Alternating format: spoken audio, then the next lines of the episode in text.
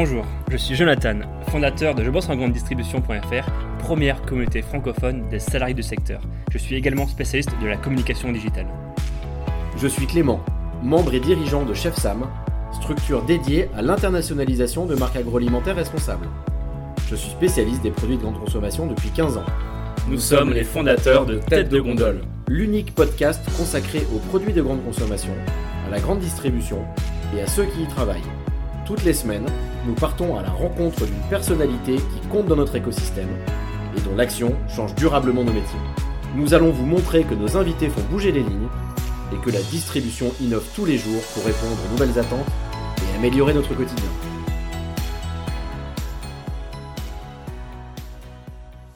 Alors aujourd'hui, j'ai le plaisir de recevoir Laura. Bonjour Laura. Bonjour. Alors je suis très très content de t'avoir aujourd'hui, d'autant que l'actualité met beaucoup en exergue les nouvelles façons de consommer des consommateurs. Alors tu es membre de l'équipe La Charrette, une solution de co-livraison de produits locaux. Mais avant de revenir plus en détail sur La Charrette, est-ce que tu peux commencer par te présenter? Oui, alors euh, donc voilà, je m'appelle euh, Laura Giacchirio, euh, j'ai 34 ans. moi, j'ai commencé ma carrière professionnelle pas du tout dans les circuits courts ou l'alimentaire, mais j'ai travaillé plutôt pour des grands groupes. J'ai fini par co-fonder une, une, entreprise dans le, les contenus digitaux, donc rien à voir avec l'alimentaire, l'agriculture ou même la logistique. Et en 2017, avec ma sœur, euh, on en a eu un peu marre de ce qu'on faisait. On a eu envie de monter une boîte toutes les deux dans un secteur qui nous semblait euh, en pleine mutation et qui nous semblait essentiel en fait euh, pour tous. C'était l'alimentation et l'agriculture. Et du coup, voilà, on s'est décidé et on a lancé la charrette. Ok, donc, donc là, on était en quelle année? C'était début 2017. Et, avant que la charrette soit la charrette, qu'est-ce qui vous a poussé à créer cette entreprise? En fait, moi, j'habite à Paris. Ma sœur, elle habite à côté d'Annecy, en Haute-Savoie. Et on avait un peu le même problème toutes les deux, c'est-à-dire que si on voulait en savoir un petit peu plus sur ce qu'on consommait, ou carrément soyons fous si on voulait manger en direct du producteur, c'était dans les deux cas assez compliqué.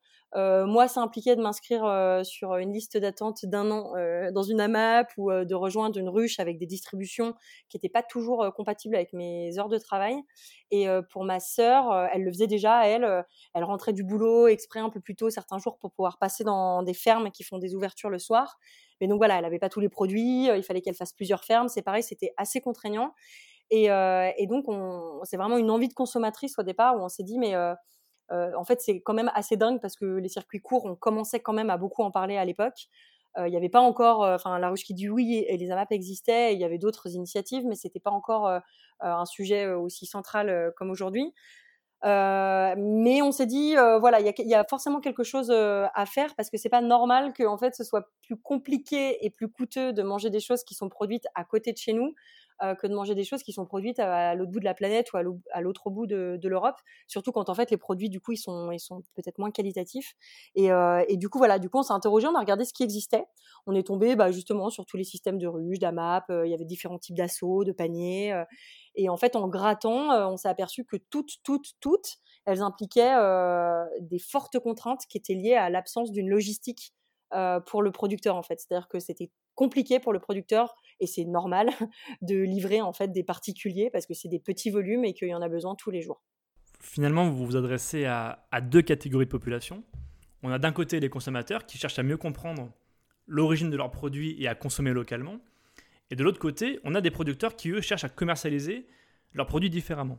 Ouais, c'est exactement ça. Et en fait, en grattant un petit peu la question, on s'est aperçu qu'en fait, euh, à cause de ce problème logistique, finalement, euh, tous les supermarchés, les restos, euh, on a un peu gratté en se disant mais en fait qui, qui s'approvisionne en local en fait et où est-ce qu'on peut manger local en tant que consommateur? Et en fait la réponse était dans très très peu d'endroits et que en fait c'est très compliqué aujourd'hui même pour les restos et pour les magasins de s'approvisionner en local pour des raisons de logistique. Et donc en fait le consommateur aujourd'hui il n'a pas beaucoup de choix pour, pour manger en direct du producteur en fait. Alors avant de, de vous lancer en 2017 est-ce que vous vous êtes inspiré justement d'initiatives qui ont pu voir le jour en France ou aux États-Unis? Alors, il y a rien sur la colivraison euh, pour l'alimentaire. À notre connaissance, on essaye d'avoir une veille euh, un petit peu active. Il y a rien qui existe nulle part. Alors au début, on s'est dit en fait, euh, c'est peut-être pas bon signe, c'est peut-être que c'est une mauvaise idée. et, et, en fait, on est allé, on est allé prendre l'avis de, de, deux grands groupes de personnes. Le premier groupe, c'était des producteurs. Donc en fait, on est allé en Haute-Savoie sillonner un petit peu les, les, routes des producteurs pour euh, croiser plein de producteurs qui faisaient du circuit court. Et tous ont eu l'air euh, très positifs sur la colivraison. Donc on s'est dit, bon, en fait, ça a l'air pas mal. Euh, ils nous ont tous dit mais oui, ça c'est une idée géniale, ça fait longtemps qu'on veut mettre ça en place, qu'on sache euh, quel voisin va livrer cette ville et cette ville en même temps que moi, qu'on n'y aille pas tous les deux. Bon. Et de l'autre côté, on a rencontré une chercheuse qui était spécialisée sur le transport euh, dans l'agriculture et les circuits courts, qui nous a dit, qui avait fait une, qui venait de finir une grande enquête dans le nord de la France, qui nous a dit mais oui, en fait, l'optimisation des flux passe avant tout par le fait de réunir les producteurs qui déjà se déplacent en se disant bah il y en a un qui se déplace pour deux ou pour trois. Donc on s'est dit allons-y, mais c'est vrai qu'il y avait aucun modèle, ça n'a jamais été fait nulle part. Après, là où on n'a pas du tout euh, inventé euh, quelque chose de révolutionnaire, c'est que les producteurs le font déjà euh, eux-mêmes. C'est-à-dire qu'en fait, souvent les producteurs, avec le voisin producteur ou la famille qui aussi est dans l'agriculture, ils vont avoir ce système de mutualiser ou de faire de la colivraison. Donc en fait, c'est un système qui existe déjà sur des petites cellules familiales ou de voisinage, et que nous, on a cherché à, rendre beaucoup plus ouvert avec une information beaucoup plus massive pour que vraiment on puisse colivrer avec quelqu'un qui est à 5 ou 10 km de chez soi et pas juste son voisin direct. Ah, alors moi, il y a une question que je me pose tout de suite, c'est pourquoi, pourquoi la charrette? Pourquoi avoir choisi ce nom-là? Euh, On trouvait que le nom était assez génial parce que il, diffusait les deux choses qu'on voulait vraiment, euh, sur lesquelles on voulait travailler et qui, et qui étaient le cœur de notre projet. c'est ben, le milieu agricole, donc une charrette, on imagine quand même tous un agriculteur, et le transport, et aussi le côté pragmatique, parce qu'en en fait c'est un peu ce qu'on a découvert aussi en, arrivant dans le monde des circuits courts, c'est qu'on est, on est sur un univers qui est très pragmatique, on revient vraiment à de, c'est un peu galvaudé de dire de l'essentiel, mais c'est vrai qu'en fait c'est des gens, en fait, les agriculteurs, ils font tout leur métier de A à Z, de la commercialisation à la livraison, à la vente, à la production. Et donc, du coup, en fait, euh, le transport, euh, ça doit être très pragmatique. Ils ont fait, ils ont fait une livraison, ils ont besoin d'y aller, euh, ils y vont, bam. Et du coup, la charrette, en fait, il y a vraiment cette, cette image de simplicité qu'on veut vraiment dégager. De, c'est des solutions de transport faciles à mettre en place dans le dans le monde et dans l'univers des circuits courts. Et est-ce que derrière le nom, la charrette, il n'y aurait pas une pointe de nostalgie finalement d'un fonctionnement d'antan qu'ont pu connaître nos grands-parents? Oui, en tout cas, c'est clair que les circuits courts c'est un peu ce que je voulais dire par simplicité, je pense. Mais c'est vrai, il y a, dans les circuits courts, il y a un peu un retour à quelque chose de facile. En fait, il y a un producteur euh, euh, de chou-fleur euh, pas loin. Et ben, du coup, quand j'ai besoin de chou-fleur, c'est lui qui m'approvisionne. Ça semble logique, en fait. Et c'est vrai que les valeurs du circuit court, c'est à la fois effectivement, il y a à la fois un côté retour à des valeurs plus simples, locales, etc. Mais, mais nous, on voit ça comme, comme un truc extrêmement futuriste également. Et en fait, la relocalisation de, de l'alimentation, euh, on voit pas ça. Évidemment, c'est comme ça que ça se passait avant, mais euh, en fait, on pense que c'est comme ça que ça va se passer aussi après, et, euh, peut-être un peu différemment aussi. C'est-à-dire que là, par exemple, nous, on a une solution qui est en fait numérique, et, on se dit, ben, c'est peut-être ça en fait le, local du futur. C'est-à-dire qu'on utilise les outils qui existent aujourd'hui, qui peuvent nous aider à aller plus loin, mais sur des concepts beaucoup plus simples de retour à, la terre, au territoire, au local, et à des valeurs un petit peu plus, un peu plus simples, ouais. Alors concrètement, juste pour comprendre comment, comment ça fonctionne, moi, je me mets à côté producteur, c'est-à-dire que j'ai des produits à faire livrer. Est-ce que je peux déléguer cette livraison? Est-ce que je peux aussi livrer la commande d'un autre producteur? Oui, exactement. En fait, aujourd'hui, notre site, c'est vraiment, il y en a beaucoup qui nous appellent le blablacar des producteurs, mais c'est vrai que ça, ça, montre bien ce que c'est. C'est que, en fait, sur notre site, il y a effectivement deux façons de poster des annonces. Soit on poste une annonce, je livre parce que je suis un producteur et j'ai une livraison à faire, mais je vais y aller avec mon camion à moitié vide et du coup, bah, je, propose cette place euh, existante à d'autres producteurs. Et de l'autre côté, il y a des producteurs qui, ont, qui peuvent faire une annonce, je fais livrer et là, c'est l'inverse. C'est euh, un client vient de m'appeler, il faut que j'aille livrer un restaurant euh, dans la ville d'à côté. Sauf qu'en fait, euh, moi, je ne peux pas y aller ou je ne veux pas y aller parce qu'en fait, c'est des tout petits volumes. Et en fait, j'ai plutôt intérêt à mettre ces volumes-là dans le véhicule d'un producteur voisin qui y va déjà. Et on partage les frais de transport. Mais on a aussi développé, ça, c'est vraiment l'aspect co-livraison. Et on a une, autre façon de mutualiser les producteurs, c'est aussi de les rassembler et de faire appel à un petit transporteur indépendant euh, local aussi. Et ça, parfois, c'est plus intelligent quand on est euh, trois ou quatre producteurs de se dire, bah, en fait, on va faire, on va mettre en place une tournée tous les quatre. aucun de nous aurait pu faire appel individuellement à un transporteur parce que c'est du transport dédié qui coûte très cher. Par contre, vu qu'on est quatre, peut-être que s'il y a un petit transporteur qui vient ramasser chez les quatre et livrer deux trois magasins, euh, là ça vaut le coup. Donc en fait voilà, on est sur tout ce qui permet aux producteurs de nous dire où ils ont besoin de livrer ou où ils livrent. Et nous derrière, on essaye d'optimiser, de trouver la solution la plus intelligente. Donc en fait là, vous permettez aux producteurs, au pluriel, hein, de mutualiser le service de livraison. C'est bien ça? Exactement. Et est-ce que euh, cette livraison peut aussi être assurée par un consommateur, comme on peut le voir notamment dans des services de livraison collaborative, ou alors pas du tout? Alors, on aimerait beaucoup, euh, parce qu'il y en a beaucoup qui nous le proposent et beaucoup qui nous le demandent, euh, quels que soient les, endroits en France en fait. en ville, on a le gros problème des producteurs qui veulent pas rentrer à l'intérieur des villes, alors qu'il y a plein de consommateurs qui eux, ben, rentrent chez eux et pourraient ramener de la marchandise. Et nous qui venons de Haute-Savoie, on a eu beaucoup de problèmes pour les stations de ski euh, où pendant les saisons, euh, c'est absolument impossible pour les producteurs de monter facilement, euh, livrer les restaurants en altitude. Or, il y a des touristes qui montent absolument tous les jours et qui pourraient prendre des produits. Le seul problème de ça, c'est qu'aujourd'hui, c'est parfaitement illégal de, quand on est un producteur, de payer un particulier ou de rémunérer un particulier pour faire de la livraison, parce qu'il faut normalement un agrément de transport. Donc, pour l'instant, on n'a pas le droit de le faire. On aimerait bien faire une expérimentation en accord avec euh, le ministère des Transports. Et donc ça, c'est en discussion. Dans, cette crise sanitaire que traverse le, pays actuellement, ça n'aura échappé à personne. Euh, j'ai forcément une question, moi, sur ce qui a changé pour vous, pour votre activité. Qu'est-ce que le confinement a changé réellement? Ouais, le confinement a tout changé pour nous. Euh, en fait, au début, il a commencé à changer les choses euh, parce que bah, déjà on a perdu beaucoup de notre activité parce qu'on faisait beaucoup de, on organisait pas mal de tournées pour livrer euh, des cantines, des restaurants. Donc ça, euh, première semaine, tout s'est arrêté. Et en fait, assez rapidement, nous, on a développé notre communauté dans des villages Facebook, donc par département.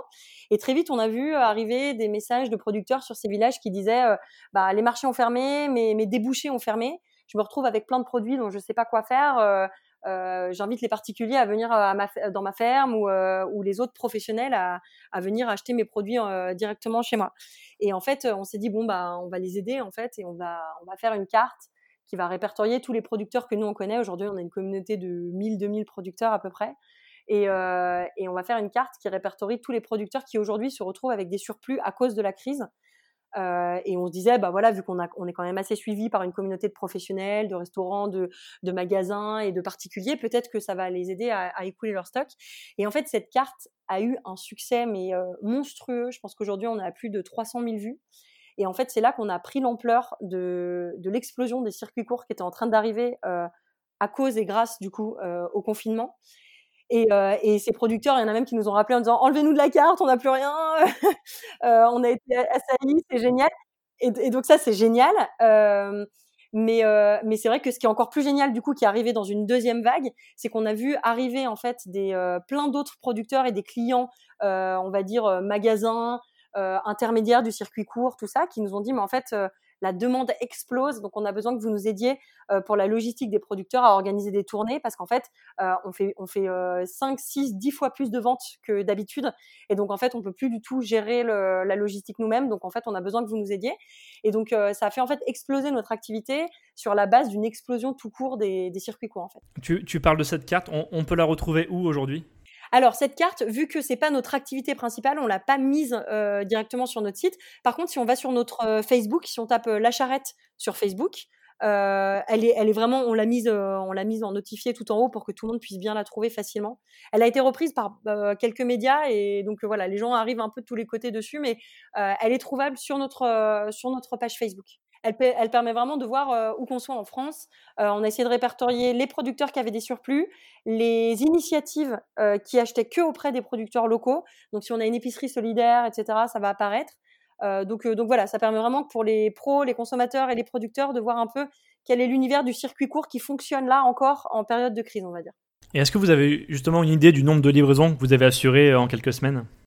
Non, enfin oui, alors je sais qu'on a dû faire à peu près entre 100 et 150 tournées avec des petits transporteurs. Et sur la colivraison, on doit être autour des 200. Donc 200 livraisons vraiment réalisées sur tout le territoire français. Hein. Ouais, 200 colivraisons et 100-150 tournées. Mais dans une tournée, il y a 4 ou 5 producteurs et, et, des, 2-3 magasins livrés à chaque fois. Alors tu parlais de Facebook comme un, pilier central dans votre communication. Ouais. Dans votre stratégie marketing aujourd'hui, comment comptez-vous vous développer encore plus sur le territoire? Alors justement, Facebook, ça, joue un grand rôle parce qu'on ne voulait pas rajouter une appli La Charrette. Euh, on doutait un petit peu du fait que les producteurs ou les consommateurs ou les professionnels euh, la téléchargent. Et, euh, et du coup, on s'est plutôt dit, bah, en fait, nous, on est vraiment une communauté. Euh, le but de la communauté, c'est vraiment d'échanger autour du circuit court. Donc autant se servir d'une appli euh, qu'ils ont déjà tous sur leur téléphone. Et c'est pas pour qu'on, enfin, on n'est pas pour la concentration de l'information par euh, Facebook ou Google, mais mais du coup clairement c'est c'est un outil qui est très pratique pour nous. On se sert du fait que tout le monde a Facebook et du coup on crée ces groupes et de fait on se rend compte que tous nos producteurs ils s'inscrivent sur nos villages et on peut vraiment échanger hyper facilement. On fait des conversations et c'est comme ça un peu qu'on grandit. On grandit avec cet outil numérique de Facebook et aussi énormément de présentiel. Nous, depuis le début, on essaie de faire un maximum d'événements sur tout le territoire. Donc là, en période de confinement, on se réinvente. Donc on est beaucoup sur du Skype, du Zoom, tous, les, tous les moyens qui nous permettent de faire de la visio pour pouvoir échanger en direct. On se rend compte que ce qui est très important, c'est de pouvoir parler avec les gens et qu'ils puissent nous poser des questions, que ce soit des producteurs ou des initiatives des circuits courts. Donc, donc voilà, l'important c'est de, nous on est vraiment tout ce qui nous permet d'échanger de vive voix, donc que ce soit par téléphone, en visio ou en direct, on, se, focalise énormément là-dessus. Alors, des solutions comme la vôtre, finalement, répondent à un besoin de digitalisation mm. de ces acteurs-là qui n'ont pas forcément les moyens de déployer des machines numériques complexes face à la grande distribution. Est-ce que tu confirmes justement ce besoin du terrain de trouver une solution pour toucher numériquement parlant des consommateurs locaux? Oui, euh, oui, oui, complètement. Euh, en fait, ce qui est compliqué là aujourd'hui, c'est que effectivement, les circuits courts, c'est hyper morcelé. En fait, aujourd'hui, les circuits courts, ça n'existe quasiment pas. Euh, la dernière fois que j'ai vu passer une étude, je crois que c'était de l'INRA, c'était 2% de l'alimentaire en France. Et dans ces 2%, c'est surtout ça qui est important. Dans ces 2%, il y a 80%, c'est de la vente à la ferme ou des marchés. Donc là, c'est vraiment le producteur qui se déplace et le consommateur le trouve physiquement.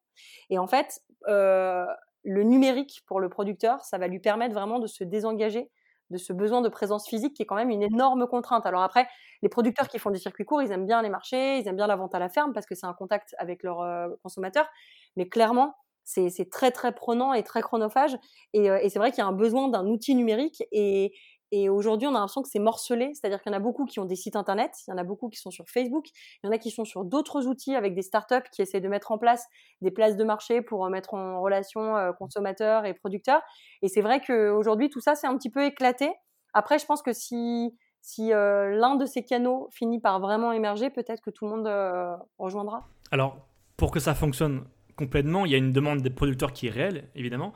Est-ce que parallèlement, vous avez aussi constaté une appétence nouvelle des consommateurs pour ces circuits courts Oui, mais il y, a, non seulement un besoin, mais là en ce moment il explose parce qu'à cause de la crise du Covid, euh, les consommateurs ont plus confiance euh, dans les grandes surfaces, donc ils essayent d'éviter. Et j'ai l'impression aussi que euh, toute cette mode qui était déjà un peu présente de vouloir manger plus en direct et plus local mais euh, sur laquelle les gens agissaient pas forcément. C'est-à-dire que c'était une envie. Quand on leur demandait est-ce que vous aimeriez manger local, oui, mais en fait, euh, après, quand ils allaient euh, dans leur supermarché, finalement, c'est pas le choix forcément qu'ils faisaient. et là, là, ils le font. Et donc, en fait, là, il y a un besoin et les consommateurs. Moi, je sais que je reçois à peu près 20 mails par jour de consommateurs un peu partout qui nous écrivent pour savoir où est-ce qu'ils peuvent aller pour pour s'approvisionner en local auprès des producteurs. Et c'est vrai que c'est pareil. Je pense qu'ils sont un peu perdus. Ils savent pas trop comment faire. Alors après, la, Évidemment, les acteurs euh, de la grande distribution se positionnent aussi sur, euh, sur ce sujet. Et c'est peut-être une bonne chose, je ne sais pas. Mais en tout cas, euh, c'est clair que tous les acteurs ont aujourd'hui le regard braqué sur l'avenir du circuit court et du local, c'est quoi? Parce qu'aujourd'hui, le circuit court et le local, c'est les marchés et la vente à la ferme. Donc clairement, pour que ça explose, ce ne sera pas sur la base de ça. Donc, qu'est-ce qui va exploser? Est-ce que c'est le marketplace? Est-ce que c'est la vente dans la grande distrib? Est-ce que c'est des systèmes d'acheteurs groupés type AMAP? Voilà, il y a plein de questions sur c'est quoi le modèle qui va permettre à un maximum de consommateurs d'avoir accès aux, produits en direct des producteurs? Alors, après cette crise, on s'imagine déjà anticiper des changements dans les habitudes de consommation. Ce qui signifie que les consommateurs sont en train de se rendre compte de leur impact dans l'économie alimentaire. Donc on tend aujourd'hui vers une consommation locale, vers de nouveaux circuits de distribution. Est-ce que tu crois qu'un jour, on enlèvera cette dépendance que nous avons pour la grande distribution? C'est une bonne question et je pense qu'on aura quand même une partie de la réponse euh, quand on sera déconfiné, où on verra un petit peu justement euh, euh, quel retour est fait vers les supermarchés. Mais je pense que là, on a quand même amorcé un changement de mentalité qui va, qui va en tout cas, on reviendra pas à, la mentalité d'avant du tout supermarché. après, le supermarché, ça reste un endroit qui est un peu magique pour un consommateur. Jusqu'à présent, là, ces 20, 30, 50 dernières années, le consommateur, il rentrait dans un supermarché, quelle que soit l'heure de la journée, quelle que soit la saison, il avait tout le temps le même accès garanti à tous les produits. Et en fait, on s'est habitué à ça et c'est une mauvaise habitude. C'est une habitude qui est pas saine pour la planète, qui est même pas saine pour notre corps vraiment, parce qu'on mange, on mange pas local, on mange pas forcément des choses qui sont, euh, qui sont toujours euh, très saines et qu'on est aussi obligé de transformer un maximum nos produits pour que justement ils puissent être disponibles tout le temps. Et, euh, et ça, c'est un vrai, le vrai changement, il va être là-dedans, il va être dans à, à, quel moment je change mes habitudes aussi de, de consommation. C'est-à-dire, j'intègre la difficulté de consommer local. C'est-à-dire que je ne peux pas manger de tout tout le temps et euh, je fais une démarche un peu supplémentaire pour manger local. Et ça, euh, je pense qu'il y a un vrai changement qui est en train d'apparaître, mais, mais je pense que c'est quand même encore dur pour plein de gens de, de, mettre des contraintes. On a tellement l'habitude d'être les rois en fait en tant que consommateur que ça implique quand même de faire un retour sur plus de contraintes sur ce qu'on consomme. Alors de, de, ton point de vue, moi ça m'intéresse. Que faudrait-il pour parvenir à démocratiser les circuits courts?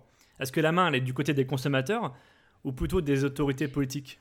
Oh, bien sûr, ça vient du politique. non, non, je pense que euh, je pense que ça vient, ça vient toujours de tout le monde. La responsabilité, elle est toujours partagée et c'est un peu facile de, de justement de dire euh, haro sur le baudet de la grande distrib, des politiques, des consommateurs. Après, c'est vrai que en fait, euh, si si la loi sans vouloir être super légaliste, mais en vrai, c'est vrai que si la loi euh, permettait moins de faire euh, n'importe quoi, euh, bah, on n'aurait pas le choix. En fait, c'est vrai qu'après, du moment qu'on n'a pas le choix, c'est bien, mais on est dans une société assez libérale dans laquelle on aime avoir tous les choix. Et donc, ça veut dire qu'en fait, le, le gros changement, il doit plutôt venir de l'individu qui fait les bons choix qui fait que la grande distribution se dit qu'il il faut qu'elle mise sur du local parce que c'est ce que les consommateurs veulent, qui fait que ensuite toute, toute la politique suit. Hélas, aujourd'hui, on voit plus que les, la plupart des changements sociaux, ils sont plutôt amorcés par la société civile que par des changements législatifs qui en général viennent plutôt après. Donc à mon avis, si déjà tous les consommateurs se mettent à arrêter d'acheter des choses qu'ils ne devraient pas acheter, bah, la grande distrib, ils sont pas bêtes, ils vont, ils vont suivre et ils vont proposer une offre. On voit bien sur le bio, hein, le bio, ça a été une explosion ces dernières années. Euh, parce que les consommateurs se sont mis à vouloir manger bio. Après, ils ont voulu manger bio parce qu'il y a eu des campagnes aussi d'information, d'associations. Euh. donc je pense que c'est un mélange de tout. Je pense qu'il faut faire beaucoup d'informations, beaucoup de pédagogie, et que les gens doivent euh, se réapproprier aussi quand même beaucoup ce qu'ils mangent, c'est-à-dire s'informer et se cultiver. Moi, je sais qu'avant que je crée la charrette, je n'avais aucune idée de ce qui était de saison. Et je, me suis rendu compte que c'était incroyable que j'ai aucune idée de quelle était la saison euh, des, carottes, des courgettes. Euh, j'en avais aucune idée. Et donc voilà, je pense que c'est un effort de tout le monde. Et la grande distribution, nous, on, a travaillé pas mal avec euh, des, magasins qui s'approvisionnent en local et qui nous disaient, bah ouais, mais moi je m'approvisionne en local. Le problème, c'est qu'après, le consommateur, en fait, il, veut que je mette du local dans mon magasin, mais c'est pas forcément le choix qu'il va faire quand en fait il y a un produit identique mais non local qui est moins cher. Il va faire ce choix-là. Donc après, on a envie de lui dire, oui, bah du coup, il faut pas que tu proposes ce qui est pas local et qui est moins cher. Mais du coup, voilà, c'est je pense que c'est un effort que tout le monde doit faire. Et il faut pas se dédouaner en se disant euh, c'est aux politiques de nous dire comment manger ou euh, c'est à la grande distrib de nous proposer les bonnes choses. Tout le monde doit faire un peu euh, sa part. Alors, si on sort un, peu du sujet principal, parce que la charrette, c'est aussi une aventure entrepreneuriale, et on est toujours ravi de recevoir des jeunes entrepreneurs qui osent se lancer. Qu'est-ce qui, toi, t'a donné envie de, te lancer justement? C'est une bonne question, c'est plein de choses en fait. je pense qu'on est quand même dans une dans une ambiance euh, qui pousse à l'entrepreneuriat euh, ces dernières années en France. Euh, c'est très valorisé, donc c'est plus facile de se lancer. clairement, du coup, c'est quelque chose qui traverse la tête de pas mal de monde. Là où je pense qu'il y a 5-10 ans, les entrepreneurs, c'était un peu plus des, des, des, gens un peu plus qui pensaient out of the box, on va dire. donc clairement, moi, c'est parce que j'avais cofondé déjà une première entreprise que j'ai vu qu'en fait c'était possible, parce qu'avant j'avais jamais eu de, de rêve d'entrepreneur. En fait, je, me voyais euh, évoluer dans un énorme groupe avec un gros poste. C'était pas du tout le destin que je m'étais tracé. Et en voyant en fait euh, l'excitation que pouvait procurer le fait d'être euh, maître de, de tout ce qui se passe dans la dans l'entreprise, c'est-à-dire qu'en fait, quand on a une toute petite équipe, bah en fait, on est très très agile. Donc en fait, tout ce qui marche pas, euh, on, se pose la question très clairement de notre responsabilité, de ce qu'on a fait, de comment le changer. Et tout ce qui fonctionne, de la même façon, on se dit ah waouh, c'est incroyable, en fait, j'ai fait ça et ça marche et c'est utile. Et là, par exemple, pour la charrette, franchement, les, premières colivraisons qui ont eu lieu, de, s'imaginer on voyait, parce qu'on a mis des petits compteurs sur l'argent qu'ils économisaient, les producteurs, et le temps qu'ils gagnaient, et aussi les économies de CO2 qui étaient faites par le partage de transport. Et rien que les premières colivraisons qui ont été réalisées, on s'est dit, oh, mais c'est nous qui avons fait ça en fait. C'est grâce à nous qu'on a économisé. Et c'était rien du tout. C'était une petite livraison à, à 20 km, mais, mais en fait, c'était déjà énorme. Et cette sensation, euh, moi, en tout cas, je l'avais absolument jamais ressenti dans les grands groupes dans lesquels j'avais euh, bossé avant, dans lesquels euh, mon impact était beaucoup plus diffus. Et je crois que c'est cette envie d'avoir plus d'impact et de bosser dans quelque chose où on peut tout de suite agir, on peut tout de suite changer les choses, on peut rectifier le tir, on peut. C'est vachement excitant en fait de, se sentir beaucoup plus vivant dans ce qu'on fait et dans l'impact que ça a. On sent vraiment beaucoup de, beaucoup, beaucoup de passion quand tu parles de, ce projet. Est-ce que toi, il y a un modèle qui t'a inspiré, que ce soit un entrepreneur, une entrepreneur? Est-ce qu'il y a une personnalité qui, toi, te touche? Bah, il y a beaucoup d'entrepreneurs qui nous inspirent, euh, enfin, au moins qui m'inspirent personnellement euh, pour des raisons différentes. Euh, il y a des entrepreneurs qui m'inspirent parce que parce qu'ils ont été incroyablement géniaux et brillants et qu'ils ont inventé des choses que personne n'attendait, ce qui est vraiment pour moi le, summum du, créatif, quoi. C'est-à-dire qu'ils ont, ils ont changé le monde en inventant quelque chose dont on savait même pas qu'on en avait besoin, typiquement un Bill Gates. et, et, après, il y a des entrepreneurs qui m'inspirent parce que par persévérance, parce qu'ils créent des modèles. nous, on essaye de vraiment se mettre dans une lignée de modèles social. Donc notre but c'est pas de gagner de l'argent en créant la charrette. bon, on essaie d'en perdre un minimum, mais c'est vraiment de, de, créer une entreprise qui a un impact positif écologiquement, économiquement sur tous les publics. Et donc, et donc après, j'ai pas d'exemple en tête, mais il y a des entrepreneurs qui vraiment essayent de changer les choses, peu importe un petit peu, j'ai envie de dire euh, l'aspect rentable euh, de la chose. Peut-être que je peux citer quand même là, une boîte comme euh, Phoenix, par exemple, qui s'est positionnée sur le gaspillage et qui, et qui explose aujourd'hui. Et, et, du coup, je me dis, ben, c'est chouette, en fait, une aventure comme celle-là. Avec Jean Moreau, d'ailleurs, qui a été un, un, de nos premiers invités sur le podcast. Ah, Est-ce que toi, tu aurais un conseil à donner à ceux qui hésitent à se lancer? Euh, ben, le, le, conseil, c'est de effectivement quand même bien réfléchir parce que c'est une aventure qui est, qui est très longue et qui demande énormément de persévérance. Et, et, en fait, il y a quand même beaucoup de choses qui existent. En fait, l'entrepreneuriat, c'est quand même pas un objectif en soi, j'ai envie de dire. Et il faut vraiment des armes qui sont pas euh, une bonne idée. Une bonne idée, c'est quelque chose, euh, c'est bien, mais euh, une bonne idée toute seule, en fait, elle vaut, vaut rien du tout. Et ce qui vaut dans l'entrepreneuriat, c'est le fait de s'accrocher alors qu'on est seul, alors qu'on manque de tout, et qu'il faut tout le temps, tout le temps tout le temps se remettre en question. Et ça demande en fait des qualités bien spécifiques euh, qui sont pas les mêmes que arriver euh, dans une entreprise et être par exemple quelqu'un qui va euh, apporter une énorme plus-value sur un sujet en particulier, euh, typiquement un expert en fait. Et donc du coup, bien réfléchir, mais mais en fait on a la chance de vivre en France.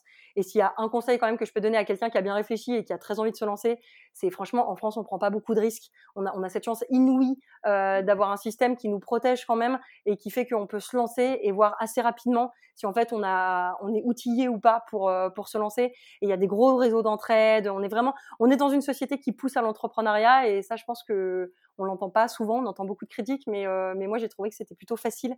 Et, et du coup, le conseil c'est plutôt de de, toute façon, on peut pas savoir tant, tant qu'on l'a pas tenté. Donc, euh, si on en est au point de que ça nous obsède la nuit de monter une boîte, et eh ben, faut le faire et, euh, et, on se rend vite compte de si on en est capable ou pas en fait. Donc, sauter le pas, euh, je pense que c'est de toute façon bénéfique et au pire après on change et voilà quoi.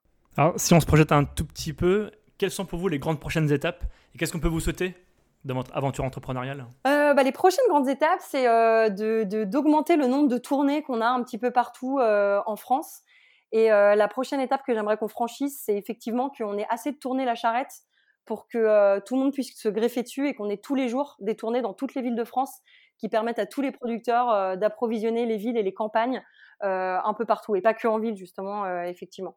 Et donc j'aimerais qu'on soit un peu partout pour permettre à tout le monde d'avoir une logistique intelligente et économique euh, sur les circuits courts, qu'on permette à des initiatives de circuits courts de vraiment euh, se servir de nous pour euh, décoller et amener l'alimentation saine et locale à, à, tous et pas que à des, à des gens qui ont de l'argent. Et, ce sera d'ailleurs un, un, très beau mot de la fin. Merci beaucoup à toi Laura d'avoir accepté notre invitation sur Tête de Gondole. Merci beaucoup. Merci à toi, à très bientôt.